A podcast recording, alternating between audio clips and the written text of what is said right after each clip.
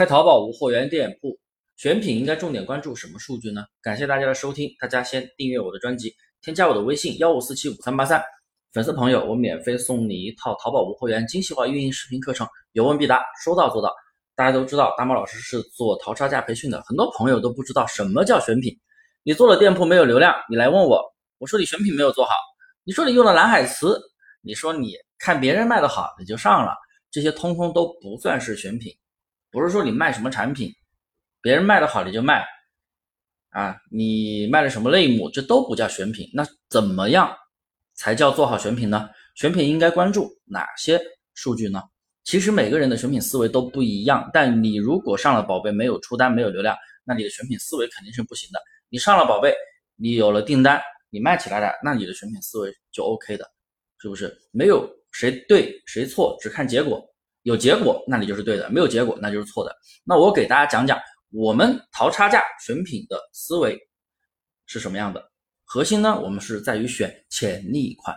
一大销量的宝贝，我们是一般不考虑的。大销量的宝贝，一般对于呃这个宝贝来说，它的流量非常的大，你可能节流可以蹭到一点流量，但是权重基本偏向于这个宝贝。你作为进店，你作为竞争店，一点优势都没有。而且所有的新手朋友都喜欢去选大销量的大爆款，那么就会出现很多价格无底线的商家，你怎么去跟他们竞争？你也加入他们的行业，价格无底线吗？那你拿什么赚钱？同款里面不仅仅有新手，还有很多大厂家为了内卷压低价格，你只是一个无货源商家，你一件代发，你怎么样去竞争？你没有出路的，所以不要选大销量大爆款。二，不要过于迷恋蓝海。很多人觉得蓝海就是救命稻草，觉得竞争小，但是你找到一个所谓的蓝海词，你会发现这个款虽然卖的人很少，但是销量也比较少，没什么热度，你选过来也没什么用。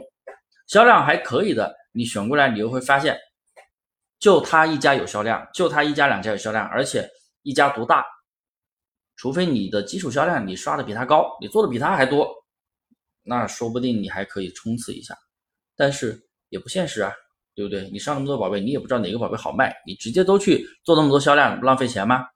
三，所谓的潜力款，我更喜欢选择那些上新时间不长，敲重点啊，上新时间不长又有一定销量的宝贝，这样的宝贝前期竞争环境小，像传统的找蓝海词的方式，我们会在生意参谋分析该词的搜索趋势，如果近期的搜索趋势上升，那这个词可能就是真正的蓝海词。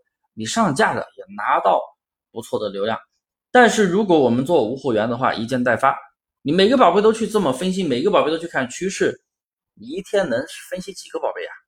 没有一点效率，所以我们需要学会用数据分析。我淘差价的课程呢，通过分析上架时间、月付款人数、月收货人数、评价数，还有评价浏览量，还有收藏数和。同款数这几个指标来判断这个宝贝近期的热度是否上升，竞争环境是否小，是否符合潜力款。我们选品的逻辑就这么简单，就我上面讲的那几条数据去做一个分析。这个就是我们淘差价课程的一个选品逻辑，你 get 了吗？如果你还有什么疑问，你记得添加我的微信幺五四七五三八三，有问必答。我还送你一套淘宝无货源的精细化运营视频课程。